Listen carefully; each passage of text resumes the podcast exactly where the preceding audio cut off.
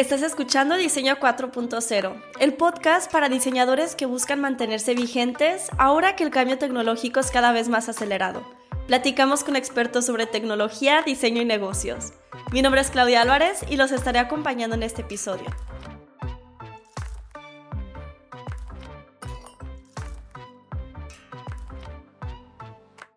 Hoy nos acompaña una muy querida amiga de la universidad y colega de trabajo, para iniciar su introducción, me gustaría citar la frase con la que le describió un amigo en común. Ney es quien yo quiero ser cuando sea grande. Y es que Ney es una chica maravillosa.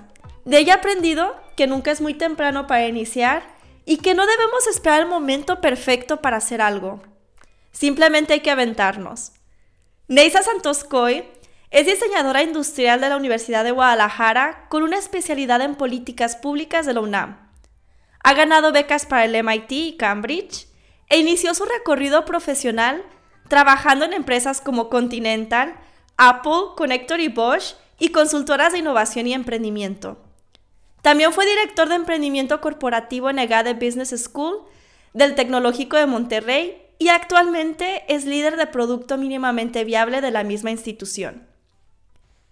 Y antes de iniciar, si aún no nos sigues en Instagram, podrás estar al tanto de nuevos episodios siguiéndome en ASI Design. Espero que disfrutes muchísimo esta conversación con él.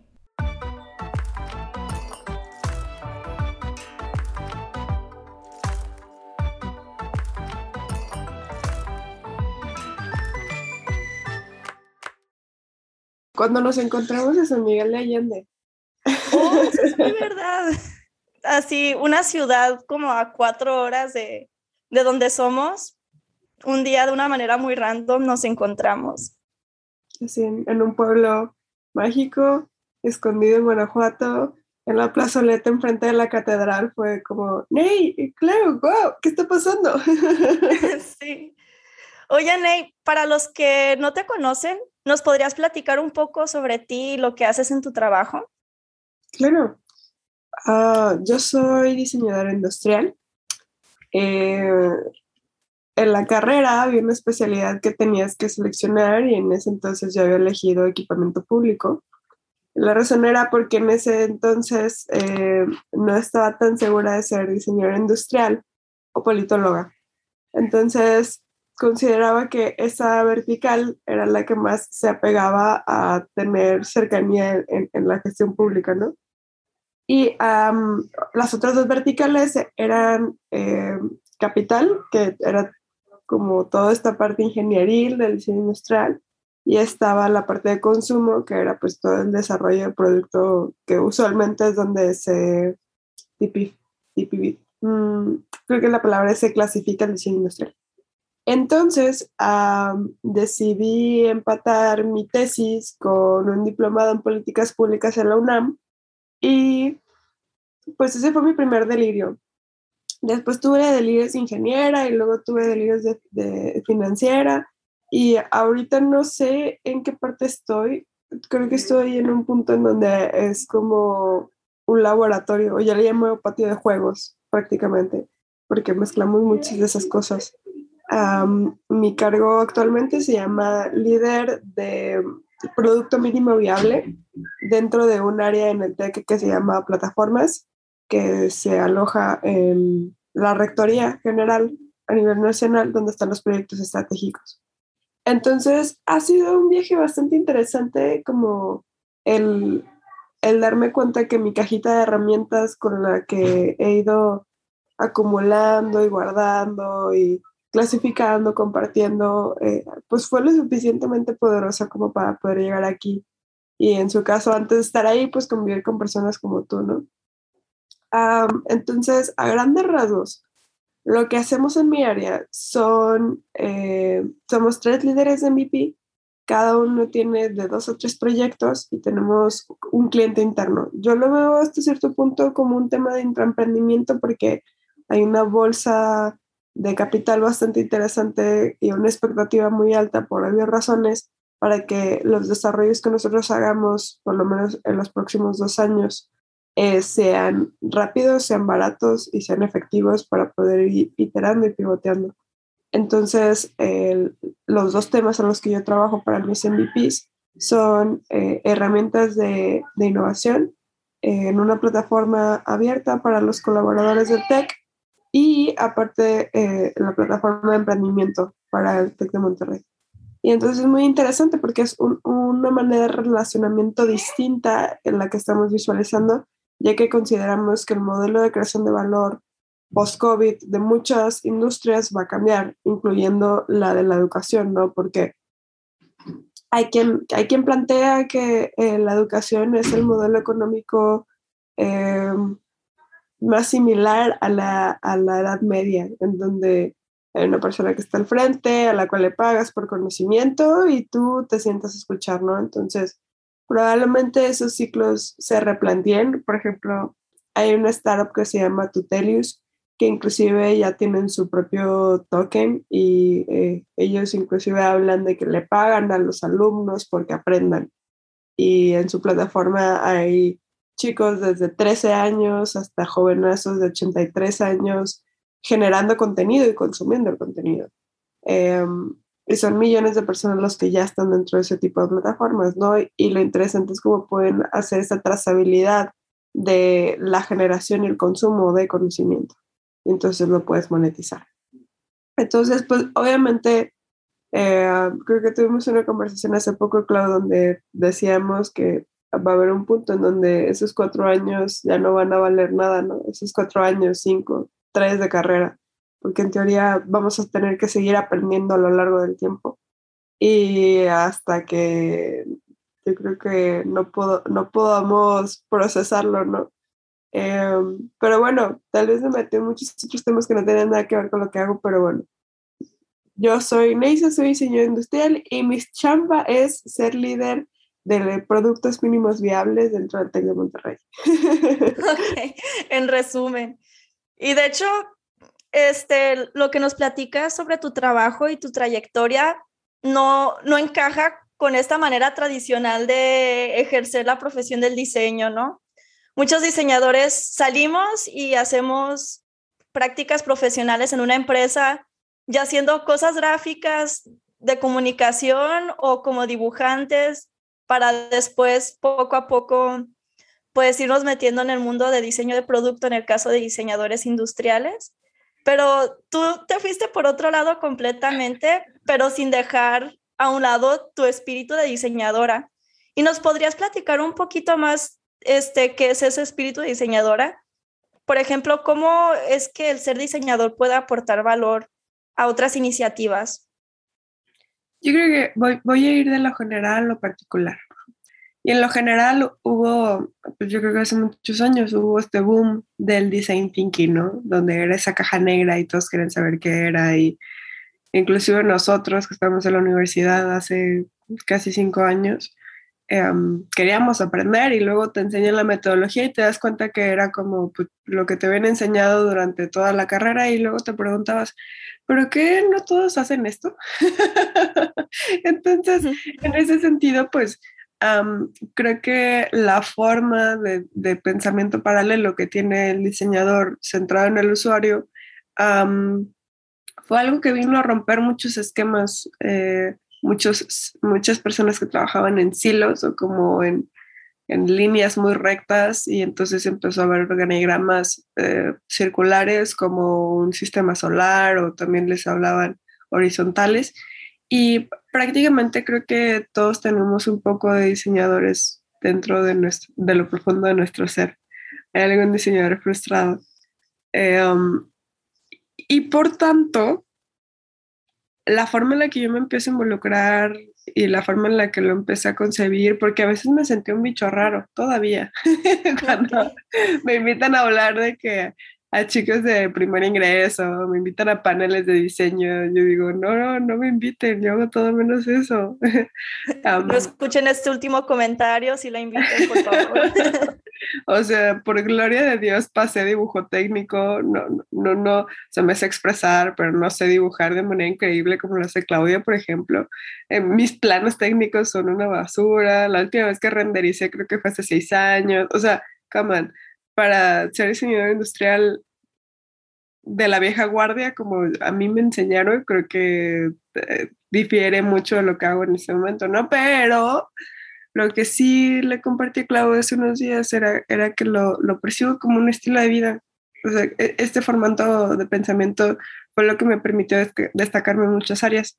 Entonces, por ejemplo, tengo una patente que desarrollé con um, una empresaria local y justamente ahí como que era, de los pocos lugares donde yo sentía que lo que había aprendido se podía plasmar, pero después, eh, conforme iba avanzando, me iba dando cuenta que, que siempre, siempre ideas, prototipas, válidas e iteras, una y otra vez, una y otra vez. Y puede ser que en, en los proyectos de diseño, cuando estuvimos a la universidad o cuando freelanceas, pues hay, un reto en el cual ideas, prototipas, presentas, te dan feedback, iteras una y otra vez, una y otra vez. Y luego te das cuenta que así es tu vida también. Exacto. que eh, tienes la hipótesis de que hay un trabajo de tus sueños y lo logras y dices, wow, ¿ahora qué hago? ¿no? Se empiezas a idear cosas o empiezas a desarrollar cosas. Eh, las lanzas, las prototipas, bueno, las prototipas las lanzas y luego te das cuenta que tal vez no era lo que querías y dices, oh rayos, ahora tengo que iterar, ¿no? Y, dices, bueno, tal vez no quería estar aquí, ahora quería estar acá y así va, ¿no? Entonces lo veo desde un punto de vista más conceptual. Em, y la forma en la que poco a poco me fui decantando hacia temas de tecnología, innovación, futuros, startups, fue, fueron varios momentos en la universidad donde tuve eh, bendiciones, podría decirlo yo, oportunidades de parte de la universidad pública. y el primero fue un viaje a Washington a una incubadora para latinoamericanos, en donde pues prácticamente hace casi más de siete años me hablaban justamente de Lean Startups, MVPs, este, tracción, valuaciones, y entonces yo llegué así de que súper revolucionada y yo les decía a mis compañeros, no, es que hay que, hay que hacer el producto mínimo viable y hay que validar. Y entonces todos me voltean a ver como un bicho raro, así como que, ¿y esta niña que, de qué está hablando? ¿no? Porque realmente esta industria es sumamente, uno, pocha, o sea, que siempre está buscando tener un poco de, de lenguaje de nuestro compañero de Estados Unidos y un poco de esencia mexicana. ¿La industria de las startups o la industria del diseño? La industria de las startups. Eh, eso por un lado. Por otro lado, también es muy, um, creo que elitista en un sentido de trabajo. O sea, si tu trabajo no habla por lo que haces, entonces eres castigado. Carlos Muñiz, por ejemplo. Entonces, creo que hay, hay quien me dijo alguna vez que se percibe como una secta, en donde hay como ciertos ídolos que lo han logrado, y entonces cuando hay un CEO es increíble, pero tiene un grupo de seguidores y hay un credo que es el propósito de la empresa. Inclusive cuando estuve trabajando en Apple, lo, lo entendí, lo percibí, o sea, profundamente, ¿no? entonces Steve Jobs era el Jesus y había un credo que literalmente te lo entregaban así enmarcado para que lo leyeras todas las mañanas, está en tu escritorio y si era una cosa así como cuando, cuando sales de esa burbuja, o sea, cuando entras, te das cuenta de por qué son el monstruo que son, y cuando sales, te das cuenta eh, qué se tiene que, o sea, qué, tiene que existir en torno a para que eso suceda. Y, y como diseñadora, esta posibilidad de ser multifacético es yo creo que algo alucinante. O sea, siempre y cuando sepas sacarle provecho. Porque igual te puedes quedar Mm, ahí, aislado, pensando que solamente haciendo renders o haciendo, ok, no, quiero demeritar el trabajo de nadie, pero creo que ah, frente a nuestros ojos hay muchas otras cosas más, inclusive muchas cosas que ni siquiera, que rebasan a la academia y no porque no lo intenten, sino porque realmente eh, esto está haciendo de una forma mm, exponencial no, no hay forma humana en la que los procesos burocráticos eh, de la academia logren superar esa exponencialidad. Por lo tanto, para quienes acaban de egresar o están buscando líneas de acción en donde quisieran trabajar, creo que los temas de UX UI o los temas ahora que traemos eh, el metaverso, que de hecho justamente el, propósito del área que nosotros tenemos desde hace seis meses eh, su esencia tenía que ver con un metaverso. Entonces, ahora que salió Zuckerberg, ahora los locos somos nosotros porque parece que le estamos copiando al, al dueño de metaverso.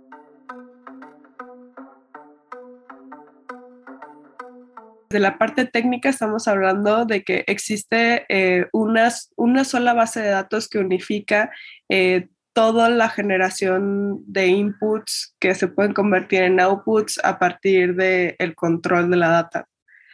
Data is the new petrol, o sea, la data es quien va a manejar todo, ¿no? Entonces, creo que si en este momento los diseñadores industriales no se están involucrando en experiencias tecnológicas de realidad aumentada, realidad virtual, este, coding,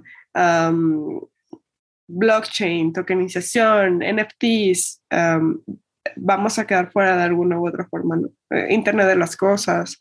Em, entonces, o sea, sí. Y, de hecho es como un debate interno, porque no creo que todos debamos estar ahí. O sea, yo sí creo que va a haber, va a haber una radicalización, o se va a polarizar. Entonces va a haber quien va a preferir quedarse en la raíz y va a buscar la forma de poder recuperar eh, las formas en las que se hacían artesanías en la prehistoria y se va a ir a una comunidad y puede ser, porque hubo, también una corriente muy fuerte en torno al tema, este, y va a haber quien su sueño va a ser trabajar en una de las unidades más grandes de UX UI que lo tiene BBVA, ¿no? Y que prácticamente su propuesta de valor en torno al resto de la industria bancaria fue, fue su área de diseño. Entonces, e inclusive dentro del mundo de las startups hay una figura muy destacada que se llama Product Design. O sea, ¿quién es el productor del diseño? O más bien, el diseñador del producto, perdón, lo dije al revés. Entonces, e, e, el Product Design es como el chief, o sea, está el CEO y luego está el Product Design, que es la mano derecha, que es el que se carga de ver la tipografía, la paleta de colores, el empaque, el desarrollo del producto, que empate con la página web, que la aplicación tenga la, todas las pruebas de usabilidad necesarias para que realmente jale y entonces terminas hablando de diseño de experiencias o servicios, que si no tengo mal entendido es en lo que se está especializando Claudia. Entonces, pues ya eso ya implica el hablar de sistemas y sistemas hipercomplejos porque hablar de las personas no somos simples, somos hiper complejos. Entonces, o sea, sí, sí, creo que hay una necesidad alarmante de que quienes están estudiando en este momento eh, se den cuenta que si no buscan fuera de lo que hay ahora en sus clases de Zoom o en sus aulas, probablemente cuando salgan va a ser algo muy difícil. Y el mejor consejo que yo les puedo dar del proceso que viví es que durante mi carrera hice prácticas profesionales en Continental, en Apple. Em, tuve este tema del inicio del proceso de la patente y cuando egresé fue que sabía que me iban a terminar las prácticas profesionales en Apple y aplico a Bosch prácticamente en cuatro años yo ya tenía como uh, algo decente que decía dentro de mi currículum y, y, obviamente pues era como muy curiosa y muy inquieta y todo el tiempo estaba buscando qué hacer. Parecía que me picaba algo. Entonces, um, creo que es como el mejor, el mejor consejo mm, y, y, que, y que te des el tiempo. Es, es desgastante, mucho, o sea, ya después ahorita volteo y digo, ¿cómo fregados terminé haciendo eso? Probablemente durmiendo de 2 a 4 horas a la semana y inyectándome vitaminas cada 15 días para poder soportar la carga. Definitivamente no me arrepiento, sí creo que, que las cosas pudieron haber sido distintas para cada quien, ¿no? O sea, yo estaba como hiper como acelerada, queriendo lograr muchas cosas, e inclusive en muchos momentos cuando lo logré estaba allá arriba y decía, rayos, esto no era lo que quería y eran muy sentimientos encontrados, ¿no? Porque tenías el trofeo por un lado, pero la desgracia por el otro de, seguir sintiendo ese vacío. Em, entonces, creo que también una virtud que tienen los diseñadores es que son autodidactas. O sea, si no saben algo, en una madrugada lo aprenden, el siguiente día ya saben qué rollo. Y también tiene que ver con, eh, reitero, esta parte multifacética, porque alguna vez uno de, los, diseñadores que más admiramos, eh, un compañero y yo que se llama Saúl, íbamos a traer un diseñador italiano a una de las conferencias que íbamos a hacer en la universidad. Y cuando estábamos en entrevista en, en Zoom con él, nos decía que justamente él era totalmente ignorante de cualquier proyecto en el que iniciaba y al momento de cerrarlo era un total y completo experto. Entonces para nosotros fue alucinante el darnos cuenta de que en realidad es la regla y no la excepción. el que cada vez que un diseñador entra a un proyecto y no tiene ni, la más mínima idea del sector, del, del, sector de la agricultura o de la astronomía o de la gastronomía, este, se den cuenta que cuando terminan son unos cracks. Y eso yo creo que es un superpoder que tenemos los diseñadores industriales. También otra de las cosas que por la cual te reconocen es por hablar mucho sobre temas de futuros. ¿Cómo fue que inició esa pasión y cómo fue que te empezaste a mantener al tanto de nuevas tendencias tecnológicas y así? La neta, mi querida Clau, creo que una de las primeras razones fuiste tú. Ah. Porque cuando entraste en la agencia de Change y empezaste a hacer como estos meetups y empezaste a hacer preguntas y sea, creo que si, si, volvemos al tema de los sistemas, eh, las personas con las que te relacionas son importantes. Entonces, si tú te das cuenta que alguien está involucrado contigo y está viendo cosas nuevas, eh, tú también vas a querer aprender este, pues, ese tipo de cosas. Entonces, pues prácticamente cuando tú empezaste a hacer esos meetups, eh, yo me di cuenta que, que no sabía y que quería aprender. Entonces, digo, a pesar de que siempre uno está involucrado en esas cosas, como que tal vez clasificarlo en futuro no era algo que le hubiera puesto un nombre. Hace poco estaba escuchando a Freddy Vega, que es el CEO de Platzi, y decía, ¿por qué es tan relevante hablar del metaverso? O sea, si eso ya existía desde los años 60 con la publicación de un libro de quién sabe quién. Perdón, no me, no me acuerdo del autor. Eh, Snow, Snowball. Bueno, hay un libro en específico donde se basó Zuckerberg para hacer la metaplataforma. Entonces, si ya existía de los años 60, ¿por qué es tan relevante? Porque le ponen nombre a un concepto. Cuando un concepto no tiene un nombre, es efímero y no, no, no se puede trabajar con él, no se puede dialogar, no se puede generar cátedra a partir de eso. Entonces, cuando le ponen el nombre, ya es más sencillo yo no me había dado cuenta que yo había estado trabajando en temas de futuros hasta que tú empezaste a ponerle como un concepto a ese nombre, ¿no? Entonces, eh, el diseño estratégico y feature design y todo lo que eso implicaba, eh, dije, wow, así se llama, ¿no? Eh, entonces, pues prácticamente fue como eso que estaba alrededor de ti que tú no te habías dado cuenta. Entonces, cuando empiezas a hacer todos esos pues fue cuando me empecé a involucrar un poquito más. Honestamente, a nivel teórico, eh, mi conocimiento no es tan profundo. O sea, conozco un par de herramientas que me han ayudado y que inclusive estoy desarrollando en el área para poder futurear y poder decir, ok, la forma en la que visualizamos el área eh, en los próximos 30 años es así, ¿no? La verdad es súper divertido. O sea, yo creo que es súper divertido tanto crearlos como, como desarrollarlos y ver los procesos, pero también creo que es muy angustiante sea, hay un punto en el que hay un hilo muy delgado en donde dices, vamos a morir, ya, es más, genocidio, que, que, que explote el mundo. Como la película que acaba de sacar Marvel de los Eternals, de que sí, ya, ya, que salga el celeste y nos muramos todos de una vez. Entonces, mm, porque te genera como... Creo que es como cuando la compu se sobrecalienta, de que hay un punto en el que dices... Te trabas. Sí.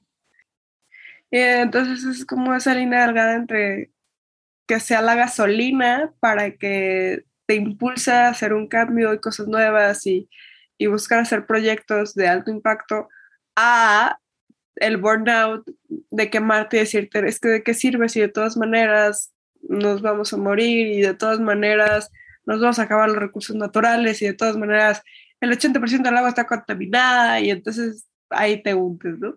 Cuando yo hablo de proyectos de alto impacto, creo que tiene que ver con, como con un esquema de, de, bueno, para quien me está escuchando, serían como esos círculos que se van dibujando uno en torno al otro, ¿no? Entonces, como tu primer círculo es tu entorno, ¿no? Tu, familia, tus amigos, y luego el siguiente círculo es como las instituciones, ¿no? La universidad, el gobierno, eh, las empresas, y luego el siguiente tiene que ver con, eh, espacialmente hablando, pues si tú vives eh, en Italia, pues bueno, tal vez hablar de todos los países circundantes y así poco a poco. Yo, yo sí soy una fiel creyente de que el alto impacto tiene que iniciar por algo. o sea, el alto impacto no, no, no, no, significa que tenga que ser exponencial desde mañana y que entonces ya mañana estés impactando la vida de millones de personas. Sí, para los que no saben qué es un proyecto de alto impacto, así como un tweet pitch, ¿qué sería, cómo describirías que es un proyecto de, de alto impacto? cuando lo que diseñas logra cambiar la vida de las personas. Y, ponle el apellido que quieras. Logre cambiar la vida de las personas en su higiene, en su transporte de casa a hogar, perdón, de casa a trabajo, cuando reduces la jornada laboral de 13 horas a 9 horas, cuando, y, entonces ahí está incrustado el, el, el diseño del producto o el servicio que tú hiciste. ¿Y qué tanto crees que se están involucrando los diseñadores en proyectos de alto impacto en Guadalajara, en este caso, que es tu ciudad? Mi querida Clau, me pones en una encrucijada porque en este momento no me considero una persona tan cercana a la comunidad de diseño. Ok. los, veo, los veo como una espectadora y no como una persona activa dentro de la comunidad de diseño. Y el hecho de que, por ejemplo, perdón por interrumpirte, tú seas una diseñadora que esté involucrada en proyectos de alto impacto, no es como una señal de que hay comunidad de alguna manera. Es que... Mm, ¿O te sientes sola en ese conflicto que tengamos que segmentarlo a los diseñadores. O sea, yo creo que la comunidad de alto impacto, por o sea, es, obligatorio que seamos multidisciplinarios. sí, sí, sí va a haber una comunidad de impacto de diseñadores que estén haciendo cosas muy chiconas, pero, pero nada sirve que sean de diseño para diseño. O sea, yo, yo creo que el alto impacto de manera natural y necesaria tiene que haber una multidisciplina, porque si no tienes, eh, es como, como un peine hay una línea o un eje horizontal que los une a todos y luego un chorro de palitos y entonces está el ingeniero y está el psicólogo y está el dentista y está el doctor y está el diseñador gráfico industrial de modas, y luego está el, el de agropecuarios, entonces todos se unen para hacer un dispositivo que le permita a las personas que están en campo este, poder hacer el corte de caña sin que se corten, porque usualmente la indumentaria que ellos utilizan es, es estorbosa y entonces empieza a hablar de requerimientos, ¿no? Y eso impacta en la salud de las personas que están en las comunidades rurales, etc. Y, usualmente los proyectos de alto impacto también tienen que ver con un sentido social. Y tampoco no sé, me siento un poco sesgada porque tampoco soy como la persona idónea para hablar de impacto social. O sea, se cuenta que cada vez que me haces pues, como ciertas preguntas, claro que me dices futuros, y digo, ah, claro. el impacto social, digo, ah, lino. Y luego, entonces, como que hay un punto en el que cuando te involucras en estos lugares, creo que casi siempre, a pesar de que se percibe que tú lo sabes, te rodeas de personas que saben y entonces juntos desarrollan cosas.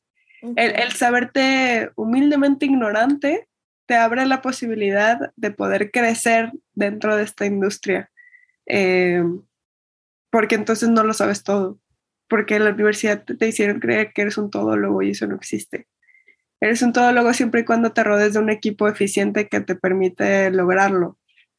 No tú solo por la vida una madrugada desvelándote y amaneciéndote lo necesario, porque no es suficiente. O sea, tú como, como ser único no eres suficiente. O sea, necesitas rodearte de otras personas que piensen de una manera distinta, que cuestionen las cosas que hagas, que, que, debatan, porque prácticamente la forma en la que nos están enseñando a socializar en las redes sociales es segmentando y reafirmando una y otra vez que lo que tú piensas está bien.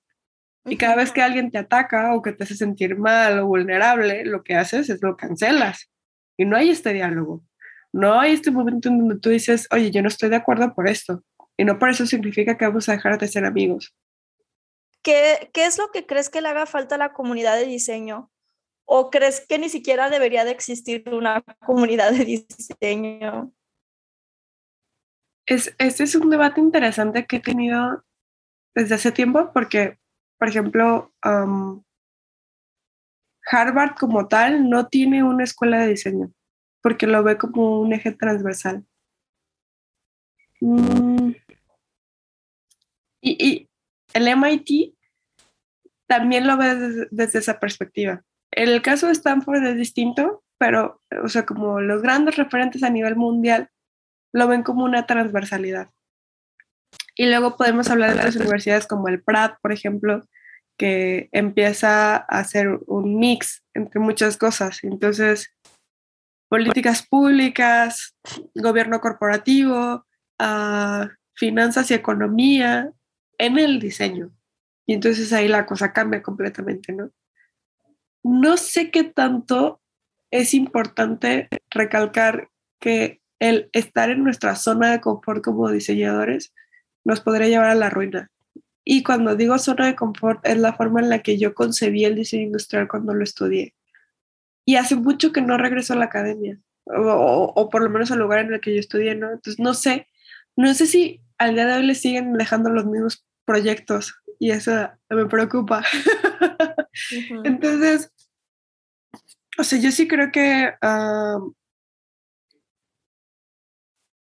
que la forma en la que deberíamos de hacer el aprendizaje, o sea, sí o sí tiene que ser crossover, ¿no? O sea, involucrándose con otras carreras de otros lugares del mundo, inclusive. Porque cuando salgas no vas a competir con el que, con el que estudiaste al lado. O sea, yo, yo además de competir, entre comillas, en el buen sentido de la palabra, además de, competir contigo, mi querida Claudia, también estamos compitiendo con tu compañero de China o con mi compañera de Rusia que tengo en mi de trabajo. Entonces, se me hace muy curioso porque eran esas cosas que te decían hace mucho tiempo de que cuando salen ya no van a competir contra los demás, o sea, pero, y lo escuchas y le decías, ah, sí, luego cuando y luego estás eh, cinco años después, dices, mm, sí es cierto, o sea, tengo un compañero que es de Suiza, tengo un compañero que es rusa y, y tengo otro compañero que es de Tepito y otro que es de Mérida y mi jefa que es francesa y todos estamos trabajando en la misma área, ¿no? Entonces, ah, hablar inglés, súper importante. no, eso sí, si no lo están haciendo en este momento, obviamente no va a haber forma de que alguien les abra las puertas. Me encantaría mencionar a, a Marco Lampugnani, que él es un italiano que vino a Guadalajara como profesor invitado y que terminó diseñando una estrategia impresionante para Tech Milenio en torno a la educación. Entonces él decía, dice, todavía está vivo, que la educación la deben de diseñar diseñadores, no pedagogos. Entonces, boom, ¿cómo? No entiendo, ¿no?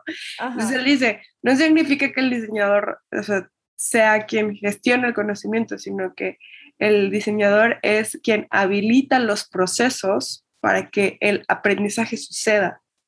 Y entonces eso implica que haya diseñadores gráficos, diseñadores de animación, diseñadores industriales, diseñadores de servicios, y todos trabajando como una unidad de, UX UI o experiencia de usuario, tanto interactiva como presencial, para que habiliten los procesos, para que los expertos tengan los medios y, tengan el, el, delivery exacto para que el alumno aprenda como debe de aprender.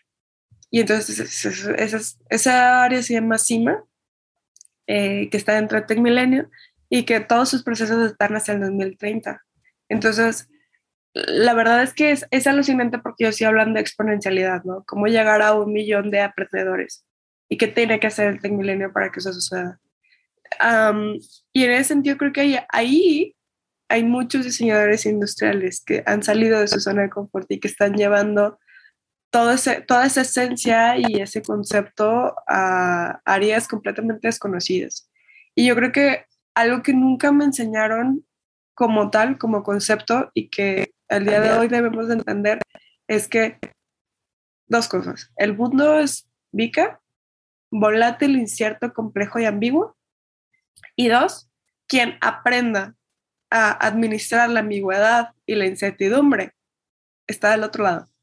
No importa que estudies, pero sobre todo si eres diseñador y logras administrar la incertidumbre, es increíble, porque todo el tiempo te vas a sentir que estás en un cuarto oscuro y le estás dando de palazos para ver a dónde vas, porque no tienes idea para dónde vas. Porque cuando hablamos de volatilidad es como si a Cristiano Ronaldo se le ocurre quitar la la coca y poner un agua y se va y se caen los mercados, también va a caer tu presupuesto como área. Y posibilidad. Y, e, incierto. O sea, si mañana llega otra pandemia, volvemos a valer madre. Entonces tienes que considerarlo en tu foda de que, ay, sí, riesgos pandemia. Entonces tienes que administrar también esas posibilidades. Um, complejo. O sea, nada de lo que está sucediendo en este mundo es, es simple. Si, si, tú decides comprar, lo, o sea, el consumo del día a día, o sea, como que ser conscientes de la cantidad de basura que generamos por día y a dónde se va y cómo se gestiona y, y luego ya terminas deprimido al final del día. mm. y, y ambiguo porque nada es como es, nada es lo que parece y, menos en, en, algo hiperconectado como lo es ahorita de si alguien estornuda aquí, pues lo escuchan allá. Si lo suben a redes sociales, por ejemplo. Entonces, en ese sentido, creo que, o sea, yo, viví un diseñador industrial muy romantizado, donde le decían que él lo podía hacer todo, que lo sabía todo, que le iban a dar todas las herramientas durante la universidad para que lo lograra, y, y la comprabas y te sentías así pero entonces cuando sales y, y sigues trabajando en ese ritmo, logras muchas cosas y la rompes en muchos sentidos. Y, y sabes trabajar en equipo y, y, permites que te lideren o que tú lideres. Pero un punto en el que te das cuenta que ya no es suficiente. O sea, que, que tienes que ir a un siguiente nivel. Pero ese es un nivel de conciencia que, que, creo que es interno. Inclusive muchas de las cosas que estabas platicando, mi querida Clau, se pueden traspolar a muchas otras industrias, porque, y algunas son más rudas que otras. O sea, por ejemplo, si hablamos de un ingeniero en software, claro que lo que estamos viviendo nosotros lo van a vivir ellos. Si hablamos de abogados, claro que lo que estamos viviendo nosotros diseñadores lo van a vivir ellos. O sea, creo, creo que cuando hablamos de zona de confort eh, es una transición, un proceso que, que todo lo que conocíamos como carreras lo están viviendo y lo van a vivir. Entonces, uh, es como, ahí viene la ola y tú traes tu tabla de surf. ¿Te subes o dejas que te haga pedazos cuando te revuelca la ola, no? Eh, pero creo que cada vez es como más cercana esa alerta de que te puede hacer pedazos, te puede hacer pedazos, te puede hacer pedazos.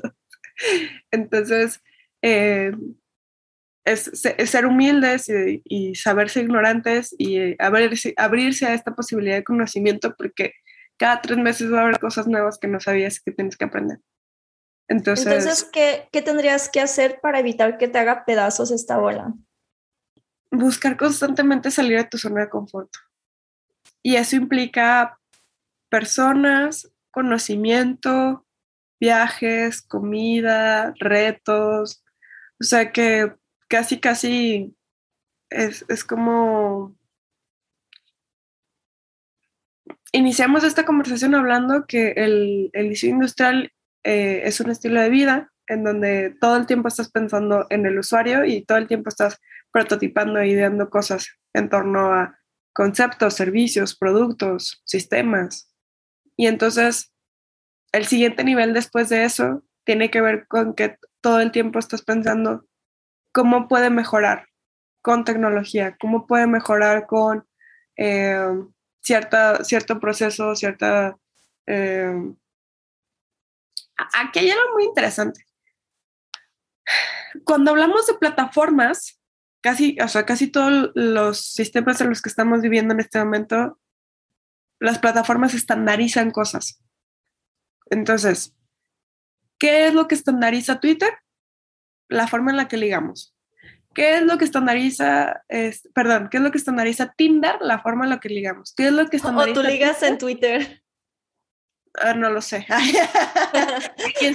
no, no, no. Pero lo que estandariza Twitter es la forma en la que hacemos nuestra eh, expresión. Uh, ahí se me fue como la palabra correcta, pero la forma en la que nosotros eh, expresamos nuestro punto de vista está en Twitter.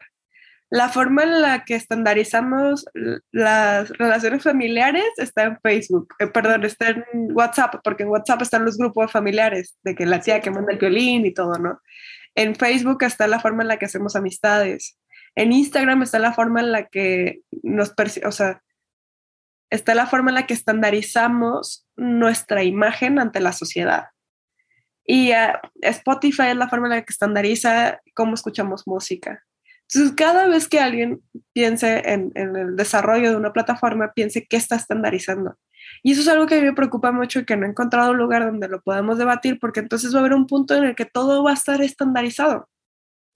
Hay cosas que no podemos estandarizar, como por ejemplo el desarrollo tecnológico científico.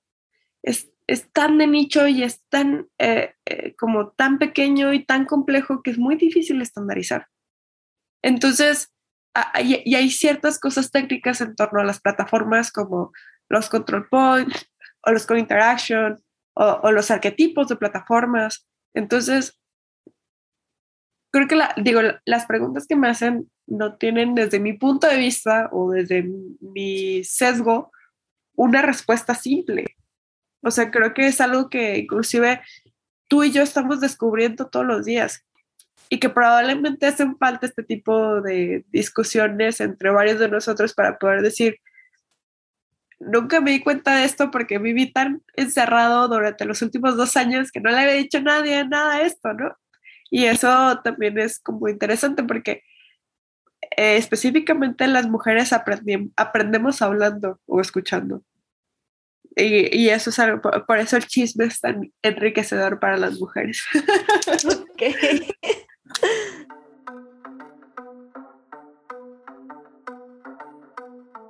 Ney, antes de mm, terminar nuestra conversación y despedirnos, me gustaría preguntarte tres cosas. La primera es, este, ¿hay algún mensaje que te gustaría compartir a la comunidad de diseñadores que nos escucha? De vez en cuando pregúntense cuándo es suficiente. ¿Qué significa eso? Probablemente nunca va a ser suficiente conocimiento, probablemente nunca va a ser suficiente experiencia, probablemente nunca va a ser suficiente inclusive el dinero que están ganando. Entonces, creo que como diseñadores, el preguntarnos cuánto es suficiente a nivel persona, diseñador, y a nivel entorno, porque lo que nosotros hacemos impacta de una manera profunda. Que no existan los estudios que lo evidencien no significa que no lo hagamos, pero lo que nosotros hacemos impacta de una manera profunda, ¿no? Entonces, pregúntense cuándo es suficiente. Si lo que están haciendo en ese momento ustedes creen que es suficiente, probablemente estén en el lugar correcto y luego se lo vuelven a preguntar en unos tres meses y luego van a decir, no, no es suficiente, necesito seguir aprendiendo más. Entonces, para mí ha sido una hasta he soñado con esa pregunta. Pero creo que es, una pregunta que me ha ayudado a llegar a lugares en los que no creía que iba a poder llegar. Y también a poner límites. Porque esto es excesivo. Esto nos lleva a lugares en donde tal vez no quisiéramos estar.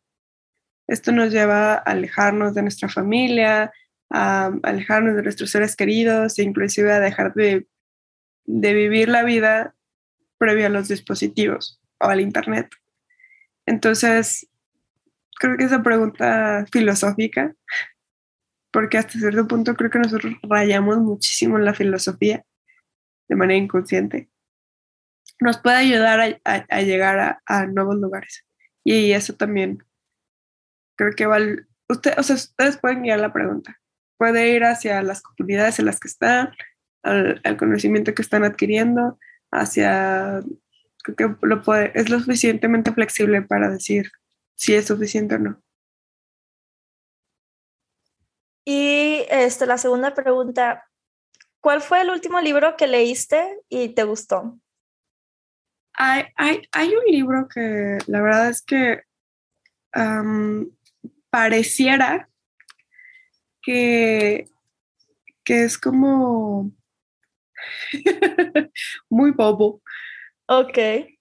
Que la verdad es que sí me ha volado bastante la cabeza y mucho de lo que les he estado contando ahorita que tiene que ver con plataformas se llama Platform Revolution y uno de los autores se llama Sanjit. Es un hindú que radica en Singapur y ha sido muy alucinante el, el poder entender el detrás y la lógica de una plataforma desde todas sus perspectivas. Eh, entonces, si hablamos del diseño de productos, diseño de sistemas, cómo desarrollas o cómo diseñas una plataforma y lo que implica las conexiones que necesita y la atracción y que es primero el huevo o la gallina. Genera productores y luego consumidores o, o genera los dos al mismo tiempo o porque ahora estamos hablando de un modelo de negocios o una creación de valor en donde los dos generan valor tanto el consumidor como el productor. Antes solamente era una entrega del modelo de valor en donde yo te daba un producto, tú lo pagabas y ahí se acababa, ¿no? Pero ahora estamos de los dos lados. Entonces, yo creo que al día de hoy el último libro que leí y que me, me ayudó a, a maltripearme un buen rato fue, fue Platform Revolution. Y la última pregunta. ¿Hay alguna tipología de persona que te inspire o una persona en particular que digas, seguido me acuerdo de esta persona para agarrar inspiración? La verdad es que al principio cuando me hiciste la pregunta, eh, no tenía este contexto, de que iba a ser el podcast increíble de mi querida Clau. Yo pensé que iba a ser una tarea de trabajo de su maestría, pero no. Y pensé en una persona y luego otra vez me volviste a hacer la pregunta y la verdad volví a pensar en la misma persona y es mi hermana. Eh, ella tiene 21 años, eh, estudió una carrera técnica en cosmetología y cosmetría y a mí se me hace impresionante la forma en la que ella decidió por cuenta propia no estudiar una carrera y ser autodidacta y sacar su negocio adelante y generar, pues ya tiene millones de views en sus cuentas de TikTok y, o sea, realmente si no sabe algo lo aprende. Entonces, creo que, como ella hay muchos más, ¿no? Entonces, creo que es una generación que nos viene a enseñar mucho de lo que nosotros creíamos que era el estándar. Em, y, se me hizo muy curioso tu pregunta, persona o arquetipo, ¿no? Creo que ese arquetipo es alguien que viene atrás de nosotros, que nos está pisando los talones y con quien deberíamos de hacer equipo porque nosotros tenemos mucho que enseñar, pero también tenemos mucho que aprender de ellos. Porque ya nos estamos haciendo viejos, Claudia. oh, Ney, muchísimas gracias por aceptar la entrevista y por compartir este, de tu conocimiento, de tus preguntas que te estás haciendo, debates internos. Cualquier persona que quiera continuar el debate con él la puede encontrar este, en redes sociales, en LinkedIn este, que agregaremos los links en la descripción, pero sí, para quienes están escuchando, eh, ¿dónde te pueden encontrar, Ney? mi nombre es raro, entonces busquen Neisa Santoscoy en Instagram. Eh, no uso Twitter, pero tengo Twitter. LinkedIn, la verdad soy muy activa en LinkedIn, entonces si me buscan por ahí probablemente les conteste. Y Facebook, pero Facebook lo utilizo más como una ventana de consultas que como un lugar para compartir mi vida. Entonces, por ahí me pueden encontrar. Y si no, neis.tech.mx. Perfecto. Gracias por todo, Ney.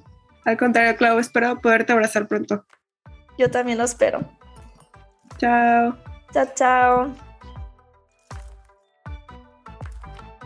Hey, muchas gracias por acompañarnos el día de hoy.